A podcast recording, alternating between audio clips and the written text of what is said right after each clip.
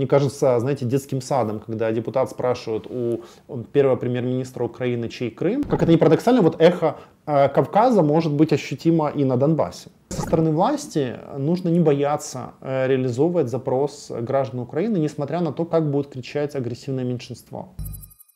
Всем привет! Сегодня у нас в гостях политолог Алексей Якубин. Оставайтесь с нами, не забывайте ставить лайк и нажимать на колокольчик. Витольд Фокин отстранен от должности замглавы украинской делегации в трехсторонней контактной группе. Кому и почему он был неугоден? Прежде чем вообще говорить о его отстранении, стоит еще важный нюанс понимать роль э, Витольда Фокина и роль, допустим, Леонида Кравчука в Минской контактной группе.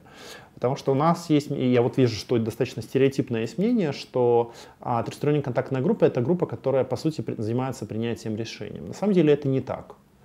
А трехсторонняя контактная группа, она занимается тем, что выполняет те решения или директивы, которые идут от э, президента Зелен... Владимира Зеленского и от его офиса. То есть там разрабатываются ключевые директивы. Трехсторонняя контактная группа должна эти директивы воплотить в жизнь. То есть они берут а, допустим, там нужно вести обмен об удерживаемых лицах, да, возвращение, они ведут эти переговоры в пределах трехсторонней контактной группы. То есть а, получается, что как бы, если мы с вами говорим о наполнении, чем занимается трехсторонняя контактная группа, то нужно смотреть э, не только, или даже не в первую очередь, на заявление даже участника трехсторонней контактной группы, а нужно смотреть на директивы которые готовятся для работы трехсторонней контактной группы. И мне кажется, что изначально, вот если мы понимаем вот такую оптику, да, как работает трехсторонняя контактная группа, то в таком случае мы можем понять, что э, присутствие там и Леонида Кравчука, и Витольда Фокина это больше символический уровень чем реальный уровень. Да? То, есть, а, то есть, грубо говоря, они там не а, занимаются то, что называется принятием решений или выработкой новых решений. То есть их ключевая роль была, по сути, легитимация достижения договоренности уже по принятым а, в офисе президента а, согласованным Зеленским директивам.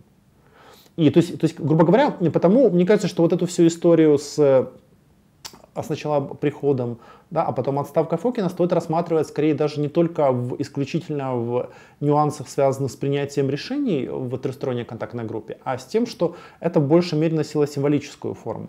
Потому что присутствие там Леонида а, Кучм, а, ну, сначала Кучмы, да, как а, второго президента Украины, должно было опять-таки также показывать важность да, трехсторонней контактной группы для Украины. А теперь присутствие там Леонида а, Кравчука, это также попытка продлить вот эту линию, сказать, смотрите, мы даже отправляем там первого президента, он же символ. Вот он присутствует в этой группе, а, и а, как бы это символ того, что мы относимся с важностью к этому теме. Да? И то же самое присутствие а, Витольда Фонкина в этой группе, это был своеобразный символ в сторону, например, а, выходцев из Донбасса в широком понимании, потому что Фокин человек, который а, прошел от шахтера, да, до премьер последнего премьер-министра Украинской СССР и первого премьер-министра Украины, он прошел вот этот огромный путь. Он э, понимал э, людей, которые живут на Донбассе, да, э, это и родственные связи, и опять-таки длительные проживания там, и более того, он даже э, говорил, на, я думаю, э, на языке, который во многом э, соотносился, вызывал резонанс у людей на Донбассе и не только на Донбассе, да, потому что, но э, все-таки стоит важный нюанс понимать, что все же э, приглашение и Фокина туда, и Кравчука это было в большей мере э, символический шаг, да, потому что это просто должно как бы легитимировать вот эту картинку, потому что ключевые решения все равно не они принимают. Так же, как не, не, и не Казанский или Гармаш, э, они работают по директивам. Перед увольнением Тафокина пришлось пройти такую, знаете, публичную порку, да, и вот наиболее эмоциональным оказался глава МВД Арсен Аваков, да. который в своем посте в Фейсбуке как только не оскорблял Фокина, да, называя его и мерзавцем, и махровым идиотом, и призывал немедленно гнать его как минимум снова на пенсию. И вот такая реакция Авакова, вот в частности, она чем вызвана? Арсен Борисович готовит себе политический такой плацдарм, ну, Аваков, знаете, Авакова сложно назвать человека, который, э, скажем так, активно поддерживает Минские соглашения да, и э, Минскую траекторию. Можно вспомнить, что еще при прошлом президенте он пытался сам присутствовать в миротворческом процессе. Да? И вспомните, у него даже была концепция, называлась «Маленькие шаги, которым все аплодируют». Очень такая странный набор каких-то положений о том, что нужно заниматься освобождением небольших территорий, там что-то как бы проводить, э, ну, там, устанавливать украинскую власть, а потом следующая маленькая территория, ну, какая-то очень странная которая, концепция, которая расходилась, на самом деле, и с Минскими соглашениями, ну, и, как мне кажется, ну, не совсем соотносилась с успешностью вот тех миротворческих процессов, на которые, наверное, Украина в большей мере должна э, равняться. А, то есть Аваков хотел сам быть участником миротворческих процессов. Я думаю, что он рассчитывал, что при новом президенте, при Владимире Зеленском, ему это удастся. Но это так не оказалось. Потому что, по сути, э, Зеленский с самого начала, заметьте, э, своей избирательной кампании, он э, себя позиционировал как человек, который будет заниматься этим вопросом, да, возвращением Донбасса, установлением мира, ну, то есть, даже когда он себя назвал президент мира, да, подчеркивая. Потом в офисе президента этим начал заниматься Андрей Ермак, который, по сути, и сейчас курирует это направление. Насколько я понимаю, есть сложности отношений между Ермаком и Арсеном Аваковым. И э, в том числе эти сложности, они проявляются в конкуренции за, за то, кто занимается миротворческим направлением, кто занимается донбасским вопросом, назовем так. А, потому я не удивлен а, тем, что вот как бы Аваков так на это отреагировал, потому что это, я думаю, что Аваков рассматривает эту ситуацию, а, что вот способ поиграть, уколоть, как он считает, Ермака. Ну, потому что как бы критикуя как бы Фокина, мы же понимаем, что на самом деле не Фоки не дело. Да? А дело в тех, кто сейчас ну, то есть, э, проводит реализуют, вырабатывают политику да, по отношению к Донбасскому вопросу, то есть, по сути, главе офиса президента. А более того, а, ну, мы можем вспомнить еще как бы предысторию, что, в общем-то, Фокин а, ведь во многом и появился да, в Минской контактной группе благодаря Ермаку. Да? Даже сам Фокин говорил, помните, что он, в принципе, с Зеленским даже и не виделся. А, когда он пришел э, на комитет Верховной Рады, что он виделся с Ермаком, который, в общем-то, и давал директивы и так далее. Ну, мы можем вспомнить еще полукулуарную историю с а, внучкой а, Витольда Фокина, я думаю, это тоже не безинтересно, да, с Машей Фокиной, а, которая как бы порекомендовала своего умного дедушку, который вот хотел бы этим вопросом заниматься, а, но, но в целом, как бы, я думаю, что вот, вот, вот попытка сейчас раскручивать эту всю историю вокруг Фокина, это во многом мы видим, это попытка дальше выводить а, да, на огонь на э, Ермака.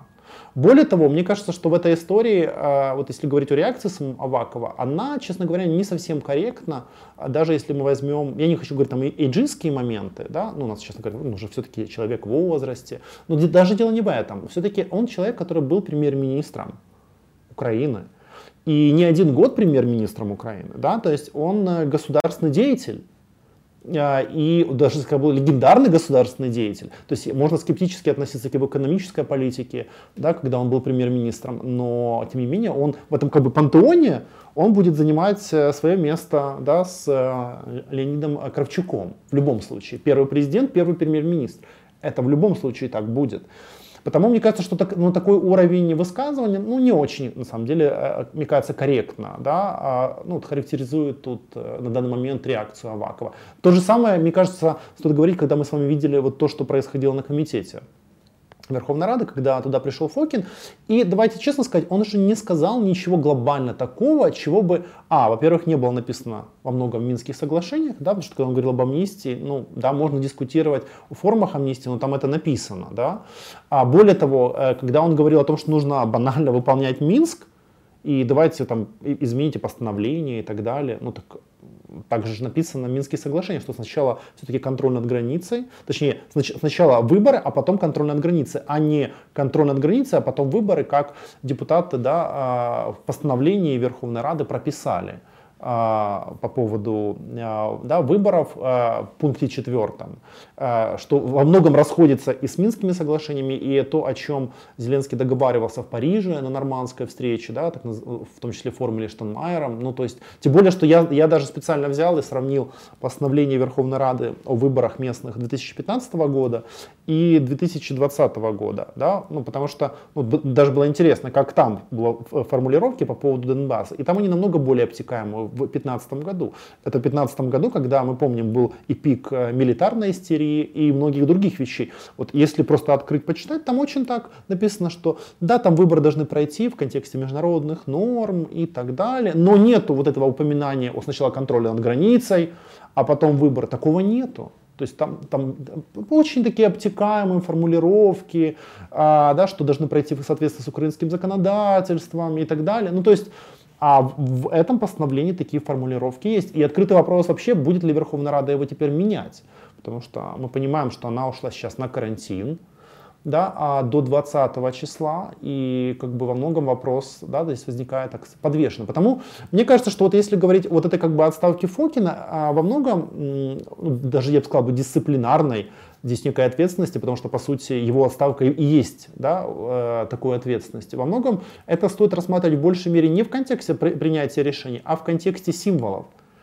А, что получается, что Фокин, который, да, он высказывал те позиции, возможно, которым некоторым людям не нравилось, или политикам, но я думаю, что минимум 25% наших граждан, а то и больше, на самом деле во многом бы могли бы согласиться с Фокиным. И они бы, скорее всего, с ними и согласились. Да? А более того, и в парламенте подобные тезисы звучат, ну, там, со стороны Юрия Бойко, к примеру. Да? То есть говорить о том, что это как бы вот такая тема табу там, и запрет, а, Потому мне кажется, что стоит рассматривать вот эту всю историю как скорее а, показатель того, что в офисе президента до сих пор во многом а, очень с большой опаской смотрят на реакции, я называю это агрессивного меньшинства.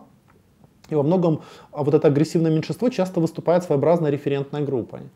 А, ну, это мы видели и как бы и в контексте комитета, когда мне даже показалось, что некоторым депутатам о слуги народа было немножко стыдно а, за то, как вели себя их коллеги, депутаты. А, я, ну, я не говорю о депутатах уже, а, а, а, от голоса, да, которые, мне кажется, знаете, детским садом, когда депутат спрашивает у первого премьер-министра Украины, чей Крым, ну, наверное, было бы хорошо, если бы э, кто лидер голоса, Кира Рудик, а, разъяснила своему депутату, все-таки чей Крым, карту показала, ну, какие-то, должна быть какая-то политпросветительская работа в партии «Голос». Ну, потому что как-то, ну, когда депутат спрашивает у первого премьер-министра, чей Крым, ну, это, мне кажется, больше о депутате говорит, да, который задает такие вопросы. Интересно ведь наблюдать, как в команде президента сливают всех представителей вот так называемой продонбасской позиции. Да? Вот вначале Сергей Сивоха, теперь Витольд Фокин. И Фокин, и Сивоха, они как раз и были ретрансляторами вот доминирующей на юго-восточных регионах позиции. Да? И по вопросу мира, и по вопросу будущего региона. И по факту, вот что мы имеем? Ситуацию, э, когда говорить и выражать мнение жителей Донбасса просто некому. Ну, в этом есть проблема, а, потому что я вообще считаю, что, как бы, знаете, чем больше людей будет с разными позициями Минской контактной группе, да, тем это, конечно же, было бы усиливало группу, даже с точки зрения какой-то а, экспертности. Потому что еще раз подчеркну, что все-таки все равно ключевые директивы, там представители группы их выполняют. Да? И я, например, даже спрашивал, у меня была возможность, например, спросить у одного из участников э, Казанского, как они работают. Он говорил, что ну, наши высказывания как бы вовне, это как бы одно дело, а там мы работаем по директиве. И как бы то, что отдельные представители Минской контактной группы да, а Украины могут э, там, иметь какое-то свое мнение или комментировать, все равно это как бы на уровне а, работы а, как бы все равно там сводится к выполнению директив, которые есть. Потому э, э, мне кажется, что э, сам факт того, что вот еще раз говорю, что э, получается Фокин э, да, умран сейчас из этой группы, это, конечно же, символически ослабляет эту группу, именно символически, да, потому что все-таки а, Фокин ассоциировался, что вот все-таки он и человек из Донбасса, да, а, который в то же время а, прошел большой путь в Украине, да, а, имел а, здесь, а, скажем так, активную, да, такую политическую карьеру, и он может понимать и там, и тут, да. Единственное, что я думаю, что, возможно, власть также понимает это некое символическое ослабление. Почему? Потому что э, сейчас есть новая инициатива создания э, депутатской группы которая будет заниматься Донбассом а, в парламенте. Это как бы группа, которая должна будет непосредственно, это межфракционное депутатское объединение, которая э, группа называется она «Путь домой», шлях додому, а, цель которой а, собрать а, всех депутатов, которые бы вот интересуются донбасской проблематикой. И, насколько я знаю, «Слуги народа» там уже около 180 депутатов уже есть. ну, то есть в этой группе, ну, и она открыта и для представителей других фракций парламента. Более того, даже готовилась возможность для депутатов поездка на Донбасс. То есть она должна была бы быть или вот в конце этой недели, или в начале следующей недели, то есть э, на так называемый нулевой километр, то есть для всех желающих, э, чтобы они могли ознакомиться, ну, знаете, с Киева как бы проще иногда э, там рассказывать, как нужно бороться, и какие решения принимать, а когда ты не видишь ту реальную ситуацию, да, которая есть на линии размежевания, тем более, того, тем, тем более, что мы видим сейчас из-за вот этих пожаров в Луганской области колоссальных, ну, мы видим всю как бы реальную сложность там, да, когда люди там говорят, что даже, допустим, там техника не доезжает даже на подконтрольные территории, и нету какой-то прям оперативной мегареакции. Но из-за коронавируса, я так понимаю, пока эта тема свернута. И э, так как, э, получается, Верховная Рада минимум до 20 октября, скорее всего, она не будет собираться, ну разве что будет какое-то проведено э, чрезвычайное да, заседание, Получается, что вообще тема и с постановлением Верховной Рады изменений его также в подвешенном состоянии.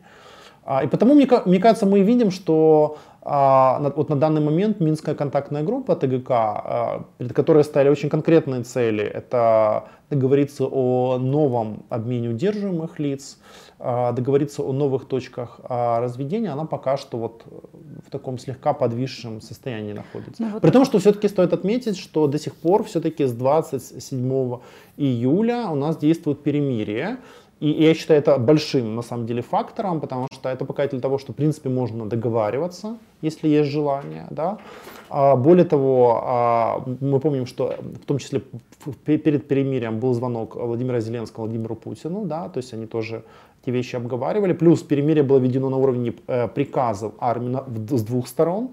И, в общем-то, несмотря на некоторые там эксцессы, которые были в шумах, оно работает. Да? То есть это как минимум то, что называется в миротворческом процессе, открывает некую возможность для того, что э, называется деэскалация э, ситуации. Но пока что дальше мы видим, ну, вот, э, есть сложность. Ну вот некоторые считают, что ситуация с Фокином, да, э, вот это де-факто свидетельствует о том, что переговорный процесс по Донбассу в глубокой коме. И вот какие будут последствия отставки Фокина? Вы частично уже сказали, но тем не менее, вот по нашей оценке, донбасский кейс будет заморожен на неопределенное время. Потому что вот реальных подвижек, кроме вот, ну, шаткого реши, режима тишины, нет. Безусловно, прекращение огня, о котором вы говорите, это важно. Но что будет дальше? Ну, прекращение огня это только инструмент. Э, просто это тоже важный нюанс стоит понимать. Э, инструмент, да, то, что называется линия деэскалации, потому что дальше нужно задействовать э, для того, чтобы это неустойчивое прекращение огня, да, очень такое как бы крыхкое по-украински, да, можно сказать, а, оно было реализовано дальше, должно быть горизонт действий. Да? И, конечно же, дальше должен быть то, что называется демилитаризация. То есть это полное разведение войск да, на, э, на, линии, раз, э, на линии разведения, полное разведение как бы сторон. И потом должен все-таки быть то, что называется э, горизонтом политическим. Ну, потому что по-другому оно никак не работает. Да? Конфликт начинается из-за провала политики, и он решается. А, политическими э, методами. По поводу заморозки, а, я думаю, что это точно невыгодный сценарий, потому что для Украины, потому что заморозка конфликта, а, более того, мне кажется, даже у власти есть понимание, что это невыгодный сценарий. Э, помните, когда Зеленский ездил в Австрию, он, была его публикация в Weiner где он э, в том числе говорил о том, что он считает, что заморозка конфликта это не вариант для Украины. Да, то есть случае для западной аудитории он это так представлял, где он говорил о том, что нет, э, э, заморозка на, на примере и Абхазии, например, и Приднестровья, а мы теперь видим еще и Нагорный Карабах, добавился, да. И, кстати, я думаю, что то, как дальше там будут развиваться события, на самом деле может косвенно повлиять на события в нашей стране, потому что а, если, опять-таки, мы увидим, что все милитарные усилия, а сейчас мы видим там такую огромную милитарность, да, всего этого, а, как бы будут ну, обращены вспять, да, и отброшены, это для нашей даже страны будет просто показатель, что для особенно некоторых горячих голов, что никакого военного варианта нету. То есть есть только дипломатический вариант. Да? То есть это, как это не парадоксально, вот эхо э, Кавказа может быть ощутимо и на Донбассе. То То есть, как, ну, то есть тут как бы тоже есть так, такой нюанс. Так вот, мне кажется, что замороженный вариант, это вот как бы на, на этом примере, это всегда рана, которая может открыться в любой момент. И более того, это будет стопроцентно тот вариант, который э, будет в дальнейшем ослаблять нашу страну. Потому что это означает, что это рана, которая может открыться, а страна будет постоянно привязана к этой теме, ну, пытаясь ее вытеснить, но она все равно будет так или иначе присутствовать. А в итоге мы видим, что это будет вести к, меньшему, к уменьшению субъектности Украины, которая и так очень слабая. Да, потому что я имею в виду, что если... Мы должны понимать, как другие страны это воспринимают. Э, ну, допустим, даже тоже ЕС. Да? Они воспринимают это, ага, ну вы 7 лет не можете этот э, конфликт решить, ну и это ваши проблемы, значит, вы не, не способны его решить. Ну, а мы за вас так тем более не способны его решить. Ну, то есть мы как бы что-то там могли сделать, ну а вы же не хотите или стороны не хотят, ну так а что мы сделаем, да? То есть это будет вести к тому, что, в принципе, наша страна будет восприниматься как страна, которая не может развязывать конфликты. То есть, мне кажется, те, те власти, кто считают, что это вариант, они не понимают, какой негативный долгосрочной перспективе это несет для Украины эффект. А потому что для других регионов это же тоже может быть ролевой моделью. Ну, это же не исключено, да, то есть другие регионы будут тоже эту модель видеть, с одной стороны. А с другой стороны, опять-таки, возвращение как раз Донбасса, оно бы способ, показывало нам, что э, наша страна, даже наш политический класс способен решать конфликты подобного уровня. И это уже придало большую субъектность нашей стране. Я уже не говорю о том, что возвращение Донбасса, каким бы он ни был там в контексте разрушений и так далее, это все равно территория. Да? Знаете, как говорят реалисты-международники, территория это территория. Ну, то есть страна, которая получает дополнительные территории, это страна, которая получает дополнительные плюсы. Ну, то есть даже пусть сейчас, может быть, в финансовом аспекте там, может быть, будут нужны какие-то дополнительные траты, но это территория. Тем более территория с колоссальными ресурсами, все равно, несмотря на все вопросы, ну, нюансы, которые есть. Вот появилась информация, что Маркиан Лубкивский, соратник по партии Наливайченко и близкий к Сергею Левочкину дипломат, может быть введен в состав украинской делегации в ТГК. Вот Лубкивский ран, ранее возглавлял и пресс-службу МИД Украины, был советником Ющенко, был послом Украины в Хорватии и в Боснии и Герцеговине. Из тех высказываний Лубкивского по Донбассу, которые вот есть в открытых источниках, он апеллирует именно к такому балканскому опыту разрешения да, конфликтов. Хорватия. Да, что можете сказать об амбициях этого политика и способен ли он э, выписать мирный сценарий по Донбассу? Вы знаете, я думаю, что если Лукивский думает, что Минская контактная группа для него станет а, площадкой политической, он очень глубоко заблуждается. А, еще раз подчеркну, что а, Минская контактная группа это не группа, которая вырабатывает политику. Мне кажется, мож, возможно, и Фокин думал, что это группа, где он сможет влиять на позиции и так далее, но это иллюзия. То есть они работают по директивам, да. А, я не знаю, понимает Лубкивский это или нет, или он, когда, если все-таки его действительно произойдет его назначение, он это поймет, но его личная позиция здесь, а, знаете, группа только выиграет, если она будет минимизирована, в принципе. То, что а, должен быть человек, который занимается, ну, представляет некую позицию ТГК, а, да, ну, какой-то как бы, который бы давал бы какие-то отчеты, что там происходит. Я думаю, это очевидная вещь, потому что у Кучмы подобную э, роль выполняла его пресс-секретарь а, Дарка Алифер которая, например, в Фейсбуке всегда после каждой встречи в ТГК подробно, можно почитать, вывешивала такие полотна. Пока Кучма был главой ТГК, она всегда это делала, и можно было, в принципе, посмотреть а, так приблизительно, да, в общем-то, ключевые темы, которые поднимались. Сейчас, кстати, тоже интересный вопрос вот с освещением работы ТГК, потому что со стороны России поднялась тема, что давайте будем вести протокол публично доступный протокол, а как а, происходит заседание ТГК. Кравчук как-то так отреагировал, что нет а, и не нужно, но мне кажется, что это опять-таки вновь нам показывает определенный дефицит а, не, скажем так, не пропущенной, не проселектированной информации, что происходит на ТГК, которая есть на данный момент. То есть, то есть еще раз нам это говорит о том, что все-таки какой-то механизм а, получения публичной информации о том, что там обсуждается, что является вот этими директивами, да, что обсуждается, я думаю, должно быть, за исключением только того, что мы это собираем по крупицам у отдельных представителей трехсторонней контактной группы, которые где-то что-то там рассказывают, что мы это обсуждаем или это, ну или со стороны офиса президента, да, делается какое-то общее сообщение. Ну и вот эта информация о несанкционированной записи Я думаю, что, возможно, Россия, вот эта история, она хотела просто подчеркнуть, что а ей как бы нечего скрывать.